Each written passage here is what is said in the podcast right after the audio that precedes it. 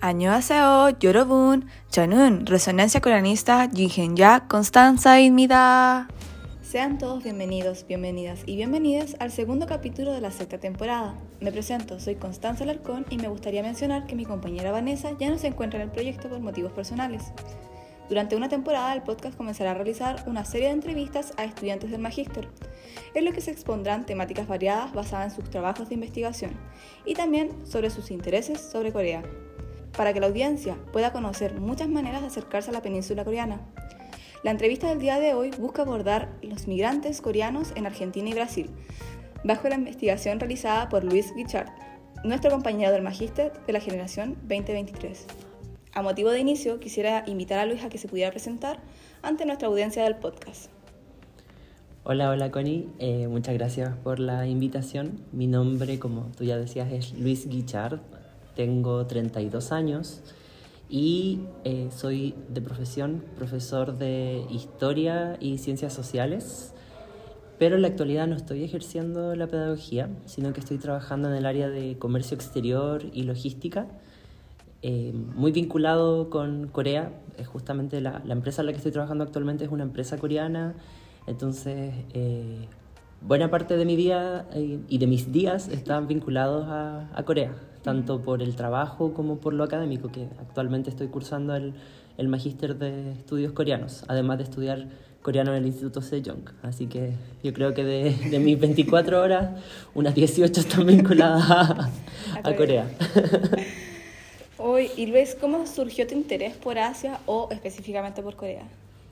Eh, mi interés por Asia surgió hace muchos años ya, yo creo que la, como en la adolescencia, particularmente por eh, el gusto por la animación japonesa, por la música japonesa, y, y, eso abrió como un, podría decir, como el inicio un camino que me llevó como a, a, a ir explorando otras partes de Asia, eh, otras culturas dentro de Asia Oriental y fue así como llegué mucho al interés por Corea uh -huh. y también por China, que es algo que también me gusta mucho, algo que eh, le he dedicado algo de tiempo también, como no académicamente, pero como en términos de gustos, de interés. Entonces así he estado moviéndome siempre entre el gusto por Corea del Sur, Japón, China y Asia Oriental en general.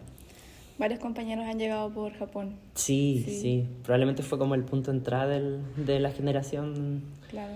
eh, en la que he vivido, como sí. producto de la cultura popular. Bueno, hay muchas formas de llegar a Corea al final. Uh -huh. ¿Has estudiado algún otro magíster o este es el primero? No, este es mi primer magíster. Ya. Estamos aprendiendo a, a estudiar en magíster. Sí. eh, ¿Cómo llegaste a estudiar este magíster? Eh, llegué al magíster porque eh, tenía interés en especializarme en estudios de Asia Oriental y el año pasado en, en esta búsqueda en, in, decidí ingresar primero al diplomado en idioma coreano básico, que es el que incluye los, las asignaturas de coreano 1, 2 y 3 del magíster. Y conociendo ya más el idioma, cómo funcionaba el programa, eh, me animé a postular al magíster luego de una convocatoria de becas que tiene el Centro de Estudios Comparados de Corea. Y postulé esa beca, me fue bien y así es como ya me animé y dije, no, quiero formalizar esto, quiero como hacerlo algo más profesional y así es como ya llevamos ¿cierto? un trimestre en el magister. Sí, entonces tienes beca. Qué sí, bueno. sí, estoy estudiando con la beca actualmente. ¿Cómo fue tu primer trimestre?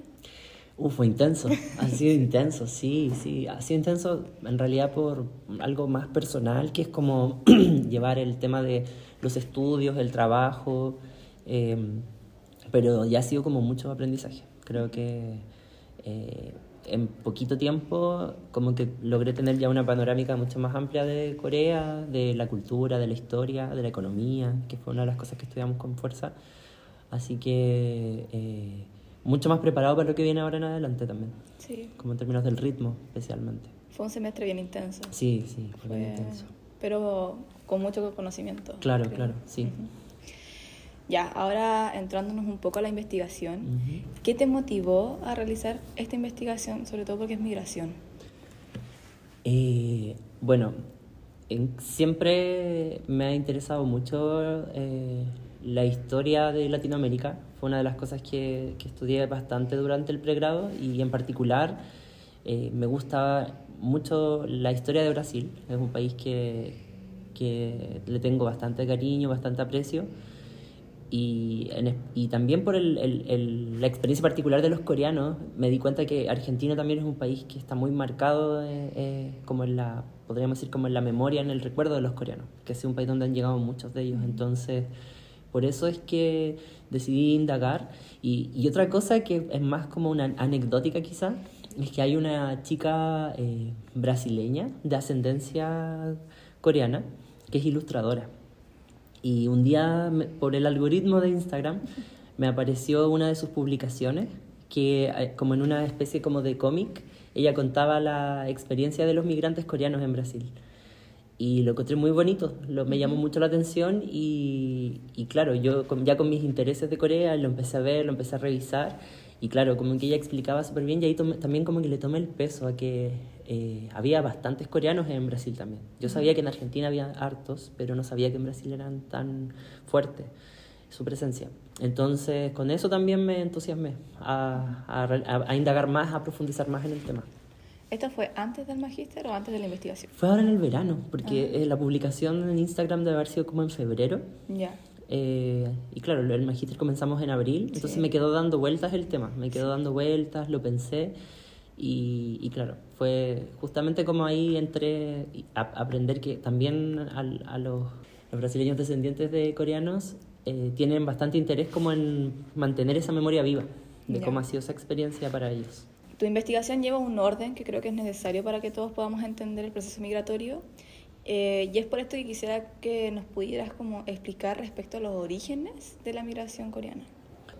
Bueno, eh, la experiencia de la migración para los coreanos es algo crucial para entender el, el presente de la península en general, no solo de, de, Corea del Sur, sino que también de Corea del Norte, porque eh, la historia reciente de Corea ha sido muy turbulenta. Los, los, últimos, podríamos decir, los últimos dos siglos de la historia de Corea han sido muy turbulentos, desde finales del siglo XIX cuando entran en contacto con Occidente de manera un tanto violenta, sorpresiva, Estados Unidos, Alemania, Francia, luego con la colonización japonesa, que desarma de alguna manera a la sociedad coreana, la, la pone, entre comillas, patas para arriba, y, y luego ya eh, viviendo la liberación, producto del fin de la Segunda Guerra Mundial, la derrota de Japón, eh, en ese momento Corea tiene que armarse, por decirlo así, no desde cero, pero eh, volver a pensar cómo, cómo va a funcionar un país, además un país ahora en términos modernos, como en, el, en, la, la, forma de una república, ya no una monarquía.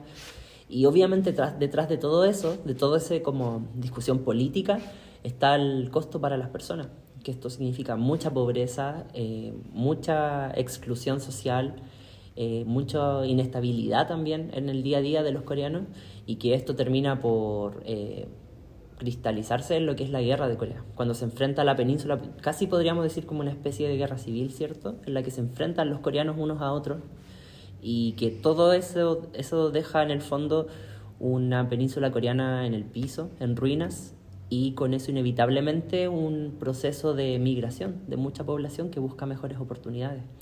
Eh, la población coreana venía migrando desde, desde finales del siglo XIX al noreste de China, a Japón. Luego hubo una migración forzosa, casi podríamos, eh, manteniendo las diferencias, pero acercarlo un poco a lo que fue la esclavitud en otras épocas, cuando muchos coreanos fueron forzados a ir a Japón eh, a trabajar en las fábricas japonesas o alistarse en el ejército japonés. Eh, en la Segunda Guerra Mundial eso se ve de manera más extrema. Entonces, los coreanos de alguna forma, eh, desde hace muchos años que viven la experiencia de la migración como parte de la identidad familias separadas y, y, inclusive con la imposibilidad de moverse entre el norte y el sur, muchas familias quedaron separadas porque en todo el caos de la guerra migraron a distintas regiones de la misma Corea y no se pudieron volver a encontrar inclusive. Sí. Bueno, un proceso bien eh, como desgarrador al final. Mm, complejo, desgarrador. Sí. El, el, proceso de la migración nunca es fácil. Eh, y más, más teniendo en cuenta, por ejemplo, eh, el dialecto. Claro. Entonces, sí. el migrar ya es un, algo complejo, teniendo en cuenta, por ejemplo, pudieron haber migrado a China, muchos países de, de Asia, Europa, que estaban como más cercanos, por decir de alguna forma. Uh -huh. Ya era complejo porque es otro idioma que tienen que aprender claro, a conocer de nuevo, de cero. Sí. Y venir al Cono Sur ya es, también es algo más eh, abrupto en el sentido de que no solamente es que estás eh, migrando, sino que estás migrando y tienes un océano de diferencia con tu familia. Sí, sí, hay un océano literal y, y, como metafórico, porque realmente las diferencias son muchas. Y, y, algo que no es menor, yo creo que hay que considerar es que en la actualidad el coreano, la cultura coreana, se está volviendo algo como, bueno, ya se viene volviendo hace bastante tiempo, algo interesante, algo que las personas quieren conocer.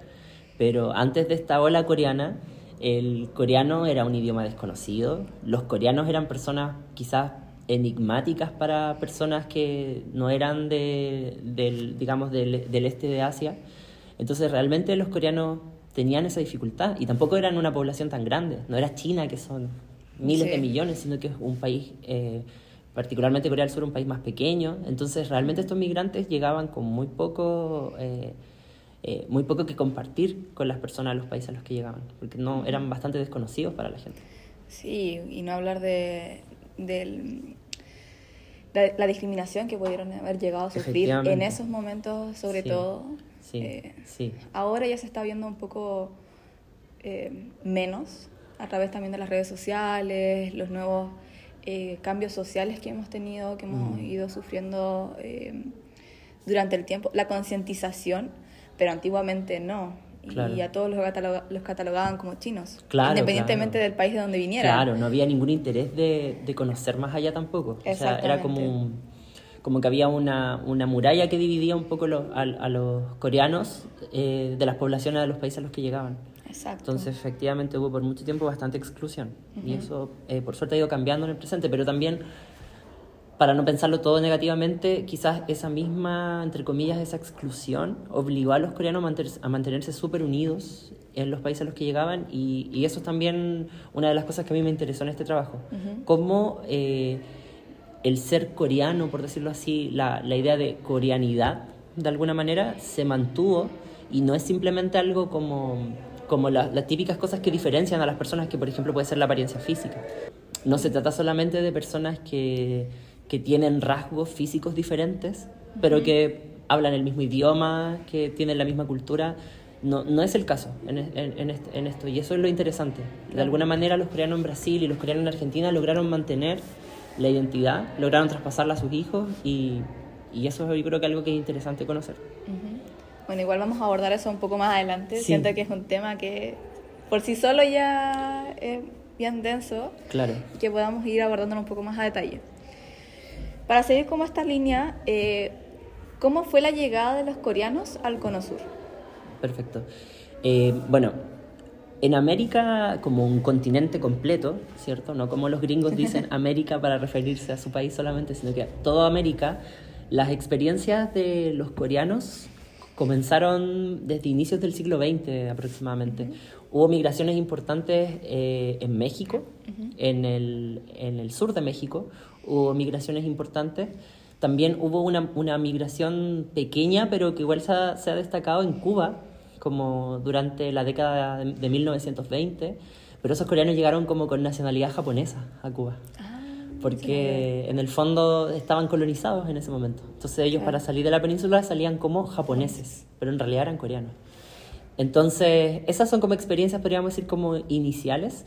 Y una que es súper importante y que se ha estudiado mucho es la migración de los coreanos a Estados Unidos. Eh, obviamente, los coreanos desde el fin de la Segunda Guerra Mundial están muy vinculados a Estados Unidos, siendo que, ¿no es cierto?, Estados Unidos es el que de alguna manera ayuda a reorganizar el país, el que está constantemente involucrado en los conflictos que tiene Corea del Sur con Corea del Norte.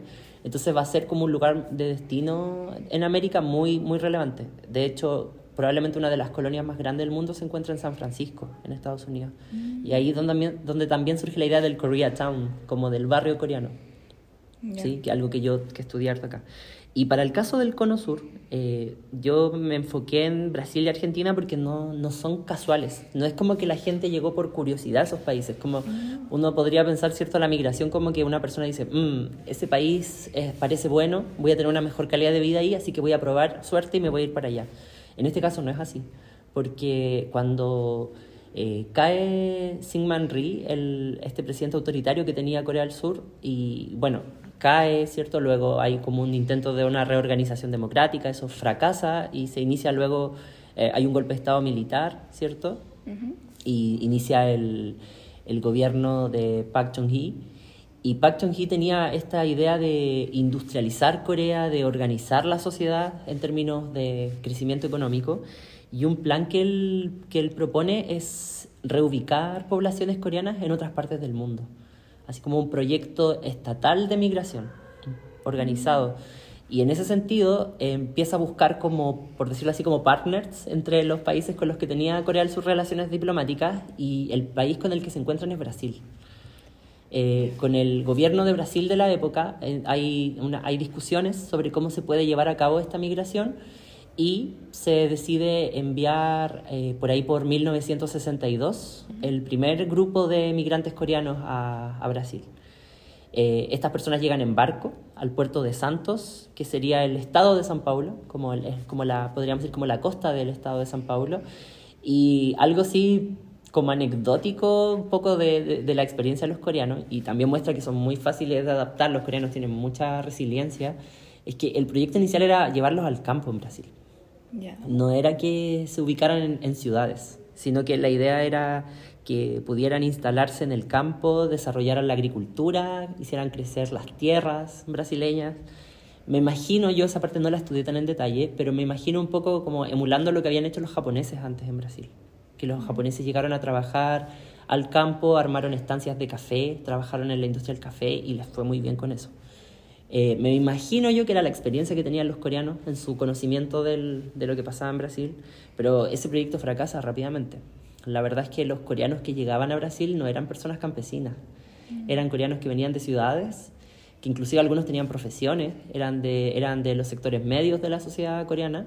Entonces ellos llegaban al campo y la verdad es que no sabían mucho qué hacer, no, no se habían dedicado a la agricultura en sus vidas. Y por otra parte las tierras que les, eh, que les asignaron en Brasil tampoco eran tierras muy buenas.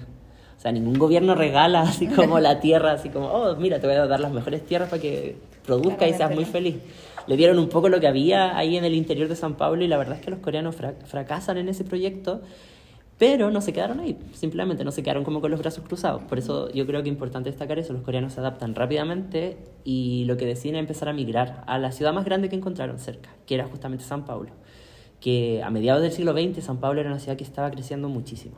Era una ciudad que se estaba llenando de industria, llegaban migrantes de todo el planeta, también de Brasil inclusive, migraban personas de las partes más pobres de Brasil y era una ciudad que estaba creciendo mucho. Entonces se veía mucho interés de pues, hacer negocios, de crecer ahí. Y así es como, como que se estima que tres años después de este proyecto inicial, 1965, casi el 95% de los coreanos ya estaban viviendo en la ciudad de San Pablo. Ya no se habían ido del campo definitivamente. ¿Qué habrá pasado con esas tierras? No lo sé.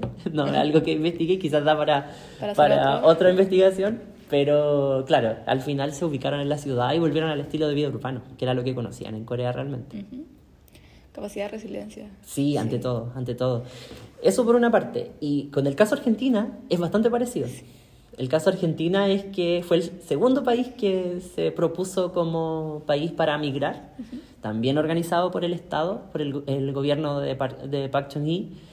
Y, y claro, aquí ocurre exactamente lo mismo. O sea, ellos llegan en un barquito, llegan al puerto de Buenos Aires, se les eh, reubica en el campo argentino uh -huh. y también les va mal.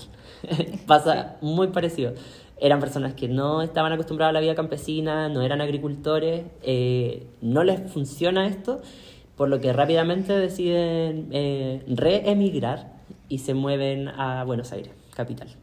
Sí. Y se instalan en la vida urbana también. Sí, igual interesante quizás poder conocer un poco respecto a cómo logran construir una nueva comunidad en los países de América del Sur. Mm, sí, sí, sí, es muy interesante esa, ese punto porque eh, hay que pensar que en esa época no habían tantas redes como ahora, ¿no es cierto? De, tantos medios de comunicación, uh -huh. tantas formas de mantenerse conectados. O sea, estas personas llegaban y tenían que intentar mantenerse unidos físicamente. Uh -huh. Tratar de no alejarse mucho, porque si, no sé, pues una familia se iba a una ciudad, otra familia se iba a otra ciudad, se perdía el contacto y no era tan fácil eh, ubicarse. Exacto. No es como que pudieran decir, ah, dame tu número de teléfono y nos mantenemos conectados. Eh, ese desafío era súper grande en esa época. Sí, igual eh, no sé si nos puedes comentar un poco de cómo, por ejemplo, se establecieron en estas ciudades. Por ejemplo, en Buenos Aires eh, hubieron eh, como tres grupos en tres barrios distintos. Claro. ¿Y cómo lograron pasar la, eh, la mm, diferencia idiomática y también la cultura? Muy Que, buena pregunta, sí. sí. Mira, en el caso de Buenos Aires, específicamente, para Argentina, eh, los coreanos fueron eh, recibiendo, por así decirlo, contactos. Fueron buscando por aquí, por allá, como pasándose información de boca a boca y llegaron a un barrio que ya, eh, bueno, estamos hablando, ¿cierto? Los coreanos llegan aproximadamente a mediados de, de la década del 60, 1965, por ahí. Ellos llegaron a un barrio que ya estaba establecido como un barrio comercial, que era el barrio de, bueno, por una parte el barrio 11, que, que la calle 11 es una, una calle, un distrito comercial en Buenos Aires, y por otra parte llegaron también al barrio de Bajo Flores, que eran dos zonas de mucha eh, de mucho comercio y de mucha migración previamente también. En específico, eh, hay dos grupos étnicos que son bastante destacados acá, que son los armenios, grupo que venía de Europa Oriental, como el límite entre Europa y Asia, y judíos de origen europeo también que habían llegado a esta parte de, eh, de Argentina, particularmente judíos que venían de Alemania, que venían en general del norte de Europa. Eh, estas personas se habían ubicado en estos barrios y habían armado talleres textiles, talleres de costura, como los conocemos acá en, en Chile. Hacían ropa, hacían zapatos, se dedicaban a toda el área textil y con eso la verdad es que les había ido súper bien. En específico a los armenios y a los judíos habían hecho negocios bastante grandes. Habían, por una parte, en Flores tenían los talleres de confección, donde inclusive tenían trabajando a argentinos, a paraguayos, a bolivianos. Y por otra parte en la calle 11 es donde estaban las tiendas, donde se vendía la ropa, donde se vendían los zapatos. Entonces era un negocio bastante bueno y los coreanos vieron eso. Entonces, ¿qué pasó? Que los coreanos de a poquito empezaron a eh, interactuar con estas personas. Me imagino de una manera, en términos de comunicación, no, no muy fácil, sabiendo cierto que eran personas que no, ninguno probablemente de, de ambos manejaba bien el español, pero me imagino que para los negocios de repente hay que ser más concreto. Y la idea fue que eh, los judíos entran en contacto, eh, los armenios entran en contacto con los coreanos y comienzan a pedirles eh, como confecciones de distintas vestimentas, de distintas, como trabajos, cantidades, no sé, por decirte así, por ejemplo, sabe que necesito que haga 50 pantalones de tela. Ujú. Entonces le dejaban ese encargo a los coreanos. Los coreanos eh, comenzaban a hacer estos, estos trabajos de confección y le entregaban, recibían ese dinero y resulta que con ese dinero empezaban a acumular, empezaban a acumular y empezaban a comprarse sus propias máquinas. Eh, ya no tenían que trabajar necesariamente como en las fábricas de los, de los dueños de estas empresas, sino que empezaban a tener sus propios talleres chiquititos.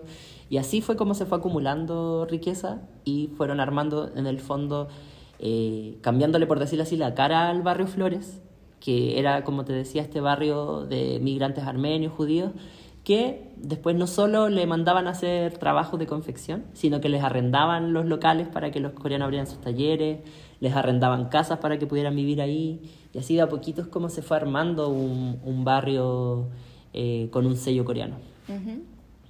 Qué interesante. Em, lograron pasar muchas cosas. Sí, sí, sí, definitivamente.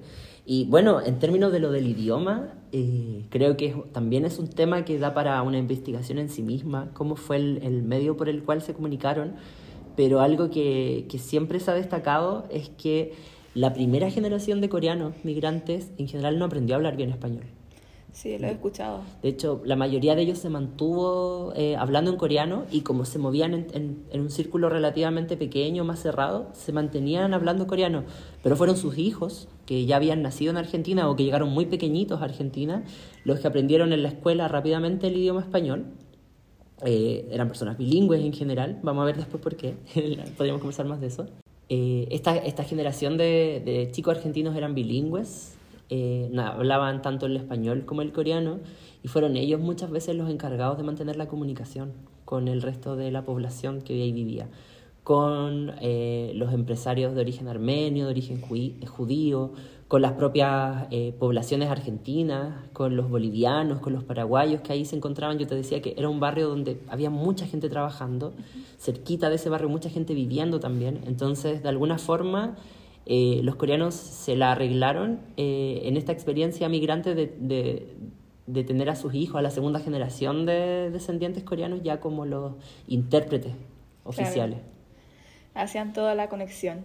Creo que se conecta muy bien con la siguiente pregunta, que al final era, eh, ¿crees que la cultura coreana se ha mantenido a través del tiempo en los coreanos que emigraron y también en las siguientes generaciones? Ah, mira, muy, vinculado, justamente sí. Bueno, e, ese es el caso de Argentina, por una parte, para volver también al caso de Brasil. Eh, a mí esto es algo que me llamó mucho la atención y creo que algo que, que se ha estudiado bastante, no tanto en así como en el vínculo directo entre Brasil y Argentina, no sé si están tan unidas ambas investigaciones, pero la experiencia de Brasil es súper parecida. Y, es súper interesante eso porque los coreanos se, bueno, yo te decía antes, se mudan del campo a la ciudad, llegan a la ciudad de San Pablo, una ciudad muy grande, llegan al barrio de, de Bon Retiro, Y este es un barrio que también tenía este origen migrante.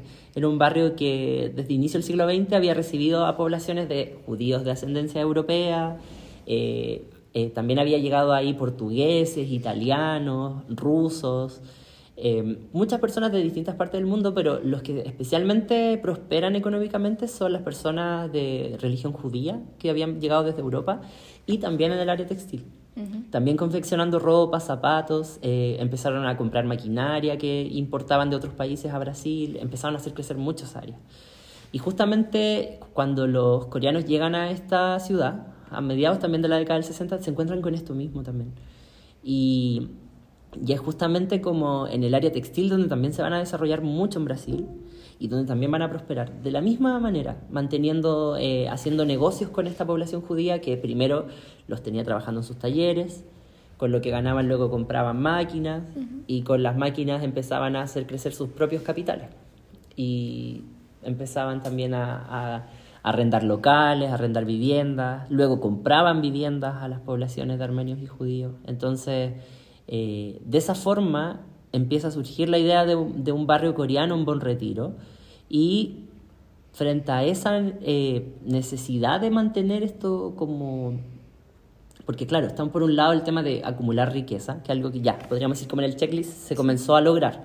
Se comenzó a generar riqueza, estabilidad económica, pero también había que pensar cómo se mantenía la cultura. Y obviamente esto no es algo como que lo planificaron tan a conciencia, es algo que fue surgiendo un poco más eh, naturalmente, por decirlo así, fue fluyendo de alguna forma. Y es que eh, los espacios donde los coreanos mantuvieron su identidad fueron en principio los restaurantes, en donde ellos mantenían sus costumbres culinarias, donde conseguían los ingredientes para poder cocinar, eh, las carnicerías también, con, con, los cortes de carne que específicamente utilizan los coreanos, porque eso es algo que, que comentan mucho y es que un coreano si va a una, a una carnicería brasileña no encuentra la carne como la consume. Entonces mm, inclusive los cortes para, por ejemplo, el samgyeopsal, una comida muy común entre los coreanos, eh, tenían que ser específicamente los cortes que ellos buscaban. Entonces eh, se empiezan a crear distintos espacios como para coreanos. No son tiendas que no, no, van a atender a un brasileño quizás, o no van a atender a un judío o un italiano, los van a atender igual, pero en realidad eh, la tienda está como pensada para los coreanos. Y de alguna manera excluye un poquito porque están los carteles en Hangul, están la, los detalles de, las cosas en coreano, entonces... Eh, realmente la tienda no te está echando, pero te está diciendo... Es para coreanos. Esta tienda es para coreanos. Si tú vienes acá no vas a entender mucho. Entonces, eso surge con mucha fuerza y es algo que eh, en, en, la academia se ha denominado como un enclave étnico. Es un concepto que se utiliza para entender esto, porque no solo lo hacen los coreanos, sino que lo hacen muchas comunidades migrantes. Las comunidades judías también lo hacían antes de, de estos coreanos que llegaban y era eh, una forma como de mantenerse unidos y, era, como, era como crear un, un, como una mini versión de su país de origen en este país nuevo, con tiendas, con asociaciones, con espacios que mantuvieran a la comunidad de alguna manera unida y vinculada a su, a su país de origen o a sus tierras de origen. Entonces, estos enclaves étnicos empiezan a ser súper importantes y a medida que hay más riqueza, hay más posibilidades, se van ampliando. Cuando llegamos a la década de los 80, cuando ya hay más eh, desarrollo tecnológico, como en el área como de la televisión, de la radio, es súper común encontrarse en el barrio de Bon Retiro en Brasil o en el barrio de Bajo Flores en Argentina, muchos videoclubs donde los coreanos iban a arrendar películas que de otra forma no podían encontrar. Estamos hablando de época sin internet. Entonces veían películas, veían series, eh, quizás compraban cassettes de música, vinilos de música que se importaban desde Corea y, eso era una forma de ir manteniendo la coreanidad, de ir manteniendo eso que podríamos decir te hace coreano de alguna forma. Claro, y bajarlo después a la siguiente generación. Y claro, claro, fomentarlo entre los más jóvenes. Exactamente. Bueno, igual creo que un punto importante, y también lo destacas en tu investigación, es acerca de las iglesias coreanas. Sí. Eh, bueno, las iglesias en general son como un punto de reunión, al final. Claro creo que pasa más allá de la religión, es el punto de reunión entre los coreanos y al final yo creo que todas las personas en el mundo. Efectivamente, como, como bien dices, la, la iglesia no solo cumple la, la función religiosa específicamente, y, y, en el caso específico de los coreanos, eh, quizás esto se nota con más fuerza que en, otro, en otros grupos, y es que la iglesia va a ser como una especie de, como de centro comunitario, de centro social, que va a resolver muchas de las necesidades que tienen estos migrantes. Por una parte, bueno, lo más inmediato, que es reunirse, encontrarse, poder conversar en coreano tranquilamente, que los hijos que habían nacido o habían llegado muy chiquititos puedan conversar con otras personas coreanas, no solo con los miembros de su familia, puedan practicar el idioma, puedan conocer eh, las costumbres, la forma de ser de, de los coreanos. Y también la iglesia se va a convertir como, como en un espacio de, de apoyo y de ayuda, porque muchas de las personas que van a migrar posteriormente, el primer lugar que les van a indicar es como, mira, anda a esta iglesia, en esta calle, en esta dirección, y ahí pide ayuda. La persona va a llegar quizás con su familia a la iglesia, quizás le van a dar un plato de comida, lo van a recibir y le van a decir, sabe que yo necesito una persona que me atienda a esta tienda, necesito que usted esté en la caja que algo que además, entre paréntesis, es muy característico de estas tiendas coreanas que van a surgir, que en el fondo el coreano está en la caja, viendo como la plata, viendo los negocios en específico, y como no va a hablar bien el idioma, va a tener a personas de origen latinoamericano, o sea, argentinos en el caso de Argentina, paraguayos en Argentina, o bien en el caso de Brasil va a haber brasileños que van a estar atendiendo la tienda. Entonces, probablemente este coreano que llegó recién fue a la iglesia y otro coreano le dijo, sabe que yo necesito un cajero, alguien que me cuide la plata en mi tienda. Entonces, como usted es coreano, me genera más confianza, puedo hablar con usted directamente, le puedo también, usted me puede rendir cuentas si yo le reclamo algo, así que le ofrezco ese trabajo. Y así es como los coreanos también se iban apoyando entre ellos y justamente era la iglesia el lugar donde se encontraban. O inclusive si habían controversias, como en todo grupo humano, si hay peleas, si, o si se armaba un, un como diríamos en buen chileno, ¿cierto? Era el, el, pastor de la iglesia el que ayudaba a los coreanos también a resolver esas diferencias. Los ayudaba como a buenarse, por decirlo así. Entonces la iglesia al final es como... Mira, voy a, voy a arriesgarme algo que, que, que no leí tan académicamente, pero diría que es como un pedacito de Estado. Ya. Como lo que haría una embajada, un consulado pero en un nivel más como social, como más de cosas del día a día. Porque no vaya a tener al embajador resolviendo la pelea que tuvo el señor Kim con el señor Park, porque no, no, es su función, digamos. Exacto. Pero sí la iglesia va a ayudar a resolver esos problemas del día a día. Entonces va a ser un espacio súper, súper importante, tanto en Brasil como en Argentina. También algo que se encuentra en ambos países. ¿Cómo ves el rol de la religión para aglutinar a la diáspora coreana en otros países? Mira, la experiencia religiosa de los coreanos, eh, yo diría que va por tres líneas primero, como en términos como de, así como genealogías religiosas. Principalmente son iglesias protestantes, evangélicas, en su mayoría. Eh, en menor medida hay iglesias católicas, ¿sí? Y también hay templos budistas. En, el, tanto en el caso de Argentina como Brasil se encuentran templos budistas, en los que las personas mantienen también esas tradiciones. Pero las que van a tener más importancia y más fuerza van a ser las iglesias evangélicas, que inclusive van a haber varias, a pesar de que es una comunidad quizás que no, en, a mediados del siglo XX no supera las 5.000 personas, pero vas a encontrar fácilmente 10 e inclusive más iglesias evangélicas dentro de estos barrios, o en distintas partes quizás de la ciudad, pero pensadas específicamente para personas coreanas, con la... la em, la misa se da en coreano, ¿cierto? Todo eh, en el fondo eh, buscando ese público, por decirlo así.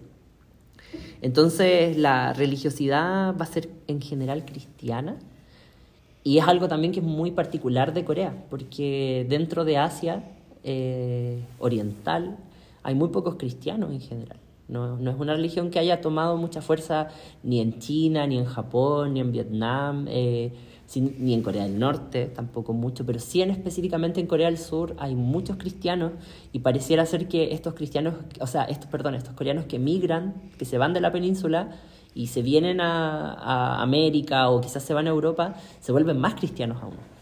¿Sí? Más cristianos digo en, en términos quizás de, de, ir a la, de ir a la iglesia, de reunirse, pero no sé si tan eh, practicantes. Claro, ese era un punto que quizás quería, no sé si abordar tanto en profundidad, pero sí como conocer tu opinión respecto a, eh, claro, van a las iglesias, pero ¿será por la religión o por el, el, mm. el, hecho de que se van a juntar con su, con su gente al final. Claro, yo creo que, bueno, obviamente la experiencia de la fe es súper variable en cada persona. Claro. No podría hablar así en términos generales, pero a mí me da la sensación de que un poco las dos cosas, que la, es, es obviamente por la fe, la fe moviliza, la fe es muy importante también para una persona migrante que busca respuestas, que necesita apoyo, contención. Claro. Eh, pero también está por esta idea del sentido de pertenencia. Es la iglesia a la que yo quizás voy los domingos o voy un día en la semana a un estudio de la Biblia, lo que, lo que sea, es un, es un espacio donde me reúno, donde me siento como en casa, con otras personas que son iguales a mí, a las que no, con las que no tengo problemas de comunicación, con las que quizás no me van a insultar y yo no les voy a entender. Porque lamentablemente esos, en estos roces también interétnicos que se dan quizás entre población coreana y argentina, hay de por medio mucho insulto, mucha, eh, mucha confrontación, ante la cual los coreanos quizás no van a tener cómo defenderse también. En cambio, ir a la iglesia es como, es como un poco el momento del día en que yo me siento como si estuviera en, mi barrio de origen, en, en, mi casa desde donde yo vengo. Es un punto importante también las iglesias en el sentido de que eh, no juzgan. Claro. Esa es como la premisa al final de la religión. Claro. No, hay, no, te, no te van a juzgar por, por algo.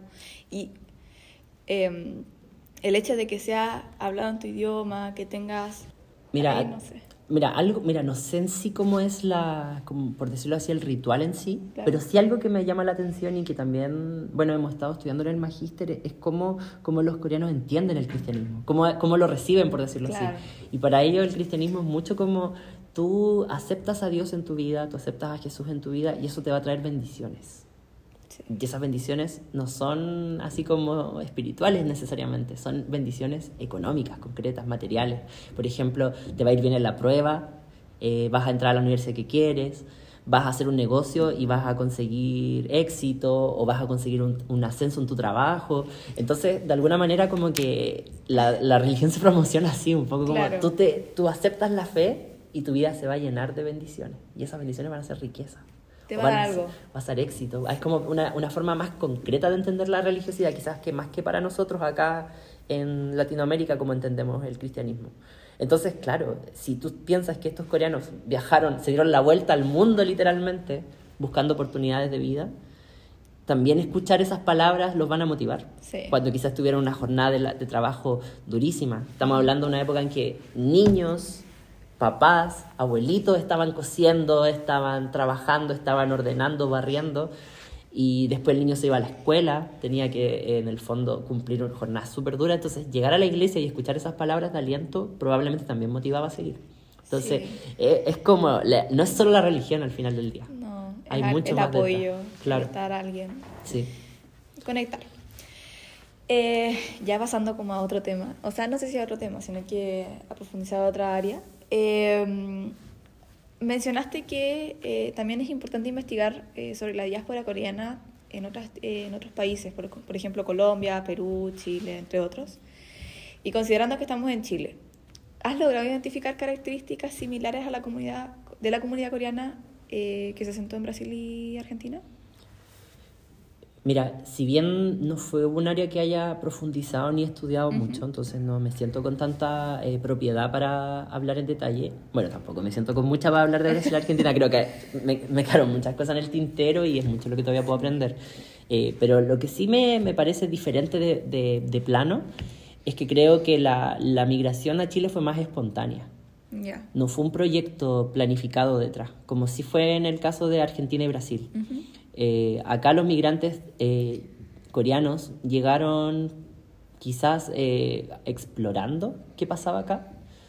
Hay que considerar que muchos de los primeros coreanos que llegaron a Chile también venían ya de Argentina. Eran, eran personas, eran o bien coreanos que habían migrado o argentinos, coreanos argentinos por decirlo así, que se vienen acá a Chile y empiezan a, a buscar oportunidades de negocios, de, de, quizás de comprar vivienda. eh, y, y de hecho por lo mismo, y ahí es donde viene algo que, que sí tienen en común la, estas experiencias, es que como estos coreanos ya venían del área textil, de hacer prendas, de hacer vestimentas en, en el caso de Argentina, ellos lo que buscan es tratar de replicar ese negocio acá pero con la diferencia grande, grande, que los coreanos empezaron a llegar acá en la década del 80. Y acá en Chile en la década del 80 la industria textil estaba eh, como en declive, estaba disminuyendo mucho. Muchas fábricas estaban cerrando, eh, grandes fábricas que existieron se estaban, eh, estaban quebrando por los cambios económicos que vivió Chile en la década del 80. Entonces estos coreanos que llegan ya no llegaban con la idea de armar talleres acá con tanta fuerza. No era quizás el, era podía podía ser una posibilidad, pero el, el principal negocio que buscaban quizás era importar ropa. Comprar ropa en Corea, comprar ropa en China, importarla acá a Chile y venderla. Y lo que sí también me llama la atención y algo que también me pareció interesante es que si bien acá en, en Santiago particularmente, hablemos de ciudades, quizás no Chile, porque Chile es muy largo, no sé si es Sí. amplio, eh, en el caso de Santiago no había eh, una población judía tan reunida y tan importante como en el área comercial, pero los que sí había acá y que de alguna manera podríamos replicar manteniendo las diferencias son las personas de origen palestino que ellos sí tenían talleres textiles acá en Santiago y todos se encontraban concentrados en la comuna Recoleta, en el área de lo que es Patronato, en el barrio Patronato. Barrio Patronato era un barrio de confección textil donde muchas personas de origen palestino llegaron a Chile con pasaporte turco, porque en esa época Palestina era, era parte de, era colonizado, tal como si Corea era colonizado por Japón, eh, Palestina era colonizado por Turquía en esa época. Entonces ellos llegaban con pasaporte turco a Chile y les decían los turcos. Mm. Entonces acá en Santiago, si tú le preguntas a un abuelito o a alguien de más edad, va a decir los turcos. Pero resulta que esos- esas personas eran palestinas. No les gustaba más que le dijeran turco, era como que tú a un coreano le digas japonés. Es un poco para mantener esta... Claro. Entonces, esas personas arman este barrio textil, este barrio de venta de, ropa, y resulta que los coreanos empiezan a llegar a ese lugar. Y replicando el éxito o viendo los negocios que habían tenido en Argentina, dijeron, "Mm, podríamos acá abrir tiendas de ropa. Y así es como de a poquito los coreanos, a finales de la década del 80, a lo largo de la década del 90, empiezan a instalarse con más fuerza y ya en la década del 2000 tú empiezas a ver que Patronato es un barrio que ya casi no, no tiene personas de origen palestino o muy poquitas tiendas y cada vez son más las tiendas de ropa coreana. Y eso es lo que atrae a mayor migración coreana. Sí. Que igual, eh, si no me equivoco, en una clase mencionam- se mencionó que eh, a nivel América en general, Ujú. Chile es el que tiene menos población coreana. Sí, en proporciones es pequeñita la... 2.500 si no me equivoco. Claro, claro. O sea, comparado a Argentina, que contando coreanos que emigraron y descendientes que Antes. nacieron en Argentina son más de 30.000. Entonces, la Eh, diferencia es muy grande. Muy grande, abismal. Claro, claro. En Brasil cifras parecidas también. Sí. Igual me ha tocado conocer esa historia que estás mencionando. De hecho, yo sí pensaba que eran turcos. Porque es lo que me han mencionado. Claro, claro, Yo- sí. Es lo de conocimiento general. Acá eh, yo llegué hace cuatro meses a a Santiago, Claro, entonces claro. claro. lo que me han ido contando es como, yo no tenía idea que existía un barrio coreano en, en Santiago. Claro, claro. Entonces igual es interesante poder conocer un poco más y también llevar esto a distintas partes. Ahí está la importancia, por sí. ejemplo, de que, claro, eh, en este caso, Luis era eh, santiaguino. Sí, sí, yo soy de Santiago. Entonces, claro, quizás conoces tu historia desde claro, tu ciudad. Claro, claro. Pero igual es importante poder llevar esto a distintas partes, ya sea del país o de otras partes, porque también sé que nos escuchan de otras partes. Claro, Sí, claro, sí. conocer- Sí, es interesante. Mira, yo creo que, eh, claro, lo que hoy decimos patronato barrio coreano, también tiene su génesis en, en experiencias que son compartidas. Y eso a mí es algo que me ha gustado mucho con, con este trabajo, como entender que, eh, y creo que hay- se podría investigar mucho más, como que hay alguna conexión entre estos hechos, entre este primer proyecto, ya, mandamos coreanos a Brasil con una Sí. migración eh, promocionada por el Estado, pasajes pagados, tierras, no funciona mucho eso, pero los coreanos se adaptan rápidamente. Lo mismo luego con Argentina, este segundo proyecto, y Chile-Argentina siempre vinculados de alguna manera. Entonces son estos, justamente probablemente estos migrantes que habían llegado a Argentina los que deciden moverse a Chile. Hay que considerar que Argentina era un país muy rico a nivel mundial a mediados del siglo XX, era un país que crecía mucho y yo creo que era un país atractivo para migrar pero por, su propia historia es un país que ha tenido muchas crisis económicas y de hecho en estos trabajos que yo leí para la investigación hay como un punto de quiebre de la migración coreana en Argentina que es el 2001, con la crisis gigantísima que viven los argentinos y que obliga a cerrar muchas tiendas, a muchas eh, a quebrar, o sea, claro, a declarar la quiebra de muchas empresas y muchos coreanos decidieron irse de Argentina en ese momento. De hecho, si tú ves así como estos gráficos demográficos, eh, de demografía, perdón, la, va creciendo, creciendo, y desde el 2001 para acá empieza a caer mucho. Muchos, muchos descendientes de coreanos eh, habían nacido en Argentina, se habían criado en Argentina deciden irse a otras partes del mundo. Sus familias ya les habían dado buena educación, habían, habían acumulado cierta riqueza, entonces muchos, por ejemplo, deciden irse a Estados Unidos, a partes de Europa, o algunos inclusive emigran a Corea, sin haber, haber nacido en Corea, pero ahora viendo que ahora Corea es un país mucho más desarrollado que el, el país que dejaron sus abuelos probablemente. Em, entonces, claro, de alguna manera todo esto está súper unido. Yo creo que muchos de esos coreanos decidieron migrar acá a Chile por lo mismo, viendo que Chile estaba creciendo económicamente, que se veía como un destino atractivo. Y creo que de eso tenemos mucho que investigar. Creo que hay algo ahí que nos, hay una pieza que todavía no estamos como conociendo del todo. Eh, y en función a lo mismo acerca de las investigaciones, ¿crees que tuviste limitaciones por ello? El tema del idioma. Eh, igual el, el, mm. inglés quizás eh, para que tengan como claridad cuando nosotros ingresamos al, al magíster, eh, nos mencionan que todo, eh, no, no, todo, pero la gran parte está la bibliografía en inglés, bibliografía en inglés, perdón. Entonces uno ya sabe con qué se va a encontrar. Claro, claro. Pero por ejemplo, ahora me mencionabas que tenías bibliografía en portugués, entonces ¿cómo lo hacías para poder leerlo?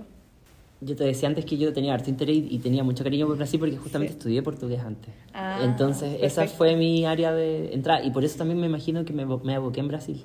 Ya. Porque de hecho, esta ilustradora que te contaba eh, me llegó por otras personas brasileñas que conocía, es como que para, estaba tratando de acordarme, como que compartieron la publicación y ahí me llamó la atención. Entré al perfil.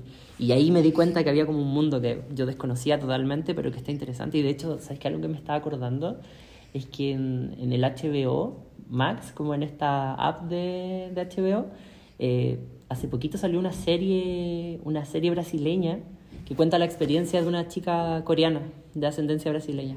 Uh, ¿No sabes el nombre? Eh, ahora mismo no me acuerdo, ahora mismo no me acuerdo, pero eh, esta serie justamente habla de eso, como de, de la experiencia de, de, ser descendiente de coreano en Brasil, mezclada con K-pop, fantasía y muchas cosas más pero a mí me, me, llamó mucho la atención porque justo estaba, estaba investigando este, este tema, estaba empezando, o sea, estaba terminando en realidad el trabajo para el, el curso de historia y me aparece un trailer en YouTube eh, de, esta, de esta serie. Entonces creo que es interesante eso, como cada vez más se va generando más conciencia de esto y viendo que efectivamente hubo coreanos en muchas partes, pero que pasaban más invisibles, más desapercibidos y que ahora con, el, con la ola coreana ahora están empezando a, a, ser notados, a florecer en, las distintas partes del mundo. Sí, creo que la, la ola coreana ha traído varias em, como situaciones que quizás no se veían antes y que ahora se están eh, dando a la luz. Claro. Entonces creo que igual es importante eh, como conocerlo. Igual muchos eh, ahora con todo el tema de internet hay muchos youtubers, eh, tiktokers que están intentando o que está, están en Latinoamérica que están diciendo eh, o dando su opinión al respecto, entregan más información. Por ejemplo, desde misma Argentina, Lirion Ni. Sí. Yo llegué un poco a Corea con Lirion Ni. Sí, Lirion Ni, yo no la había mencionado, pero si, si llegas a escuchar esto, Lirion Ni, muchas gracias por tu experiencia, porque la verdad es que eh, Lirion Ni antes de esta más K-pop, que ahora es como más farandulera, por decirlo así. Claro. Pero si tú vas a su, a su canal de YouTube, sus primeros videos, ella andaba por el barrio de Bajo Flores. De hecho, una de las cosas que, que me motivó también a hacer el trabajo fue ver que, cómo ella contaba su vida por el barrio de Bajo Flores. Sí, de hecho ella cuenta la historia de, de su familia, Sí. eh, cómo su abuelo migró, eh, también estaba en Corea del Norte, pasó con el, eh, el barco, no me acuerdo en este momento cómo se llama, el barco que transportó a muchos coreanos del norte al sur y de ahí se vino a Argentina, entonces Claro. la historia igual es muy fuerte, Sí, muy muy sí, fuerte, entonces eh, hay una recomendación si es que quieren saber un poco más al respecto, podrían buscar eh, eh, la historia de, eh, en el canal de Lirion Ni en YouTube, eh, que ella va contando un poco más al detalle. eh, está el abuelo presente, si no me equivoco, o la abuela. No me Sí, sí, la en abuela. uno de los videos está su abuela, sí. Sí, Me parece eh, que su abuela es la que que, está también viva. habla en coreano, pero Sí. ella hace la traducción. Claro, Sí, claro. Y ahí está el ejemplo que decía Luis antes de que, claro, lo, eh, los primeros migrantes no, no hablan mucho español o no hablan. Claro, sí. Y hay que pensar que en el caso Lirio Ni ya es tercera generación de coreanos en, Claro. en Argentina, porque en el fondo ella eh, eh, son sus papás los que les tocó como esa parte quizás de funcionar como intérprete y quizás de trabajar desde niños, Claro. como esa parte podría- podríamos decir más dura, que es como de esa generación que ahora tienen como entre 50 y, y 65 años, Claro. que sí. son los hijos de esos primeros migrantes. Sí. Eh, bueno, ya estamos terminando. ¿Hay algo que no hayamos considerado que quizás es importante comentar? Eh, no, creo que no. Eh, no profundicé tanto, estaba pensando ahora como reflexión para atrás, no profundicé tanto en el tema de cómo las segundas generaciones aprendieron el idioma o se sintieron más coreanos. Creo que es algo que se podría conversar en otra oportunidad, pero solo como acotar que nosotros, por ejemplo, en la actualidad estudiamos en el, en el Instituto Sejong, que es un instituto oficial, ¿cierto? Del, tiene muchos vínculos con el Ministerio de Educación en Corea, es algo más oficial. Pero antes de eso, en, en el caso de Argentina y Brasil, fueron los mismos coreanos los que abrieron escuelitas. Eh, escuelitas que ellos arrendaban salas de una escuela pública en Sao Paulo, en Buenos Aires, quizás arrendaban dos o tres salas, y ahí, muy así como artesanalmente, desde el cariño, le enseñaban a sus hijos los días sábados a eh, hablar coreano, a escribir hangul, y así fue como estos niños tenían un- como un impulso extra, porque claro, eh, con la mamá, con la abuelita en la casa quizás hablaban en coreano, pero tenían que estudiarlo más formalmente y eran clases extra a lo que tenían en la escuela, porque ellos iban a una escuela, probablemente a una escuela argentina regular o una escuela brasileña regular, y eran en estas escuelitas, en estos espacios que, que se iba eh, promoviendo la cultura coreana. Claro. Primero solo para coreanos, cuando todavía lo, lo coreano no era algo tan cool y tan de moda, Claro. solo para coreanos, pero en la actualidad esos lugares ahora son institutos muy grandes en San Pablo, en Argentina, como el Instituto Coreano Argentino, que ahora atiende a todo tipo público. Con, la, con, con lo de moda que está ahora Corea, ahora ya no son, solo hay niños coreanos estudiando ahí, sino que hay muchos argentinos que les llama la atención la cultura coreana. Qué interesante lo que acabas de mencionar. Claro, porque uno sabe que en la casa quizás uno puede hablar, pero tienes que aprender a escribirlo. Claro, hay que aprender gramática, esas cosas que inclusive cuando uno habla español le cuestan, que eso se estudia, es algo que hay que estudiar, ser más, tenerlo más a conciencia. Entonces, sí, eso me había faltado, así que quería mencionarlo igual porque eh, eso es muy interesante de los coreanos. Lograron mantener el idioma con todo, que es algo que no todos los migrantes logran en todas las partes del mundo. Por ejemplo, acá en Chile, sin ir más lejos, eh, migrantes haitianos que están teniendo dificultad para transmitir su idioma a los hijos y los chicos están solo hablando español, por ejemplo. Mm, Y quizás ahí justamente lo que falta es más como esa unidad, escuelitas para enseñar a los niños creol, que mantengan su cultura haitiana de origen. Pero eso en eso los coreanos como que fueron mucho más resolutivos. Es claro. algo que se nota en, su, en sus descendientes. Eh, quiero pasar como la última sección y es como la sección de recomendaciones. Ah, ya. Hoy no venía preparado, estaba pensando en eso. Eh, algún libro, grupo musical o un drama que sea de tu interés que quieras como eh, recomendar al público. Puede ser de la temática como puede ser que no, que sea de tu gusto y que quieras decir, no, yo siento que esto es importante que lo conozcan. Quedé, en la, quedé en la, en la encrucijada porque de verdad que no venía tan preparado que como en estos momentos me, se me olvida todo. Pero mira, estaba eh, una recomendación muy vinculada al tema que creo que es muy bonito ver y, y muy significativo es ver la serie Pachinko. Ya. Está basada en el libro del mismo nombre, Pachinko, que es la experiencia de coreanos que emigraron a Japón Ya. y cómo viven esa experiencia a lo largo de varias generaciones. Entonces, es una serie que eh, creo que está muy vinculada a este tema que, que estábamos conversando. Cómo se, se mantiene un coreano siendo coreano, entre comillas, cómo logra mantener a sus hijos siendo coreanos, sintiéndose orgullosos del lugar de donde viene, eh, cuando todo está un poco en contra, en el caso Japón. Entonces creo que una, una serie y un libro que ilustran muy bien ese tema. ¿sí? Así que Pachinko, eh, que son unas máquinas de azar. Ahí bueno, la serie lo cuenta cómo surgió todo. Se ve más a detalle. Sí. Bueno, entonces quiero agradecerle a Luis por su disposición. Eh, nos ha entregado mucha información. Creo que es un tema muy interesante que da para mucho más, como lo habíamos conversado. Eh, quizás una parte 2 en algún momento, si es que se logra profundizar un poco más. Claro, claro. Em, y bueno, toda la, bibliografía que fue utilizada, en este caso para la investigación de Luis, eh, se las voy a dejar en la descripción de Spotify. Y todo el contenido referido al podcast Resonancia Coreanista será publicado en Instagram del Centro de Estudios Comparados de Corea, el cual es arroba centro-c Corea, y en Facebook estamos como Estudios Coreanos UCEN. ¡Chao! Chao, chao, gracias, Connie. 여러분, 안녕히 계세요. 너 만나요.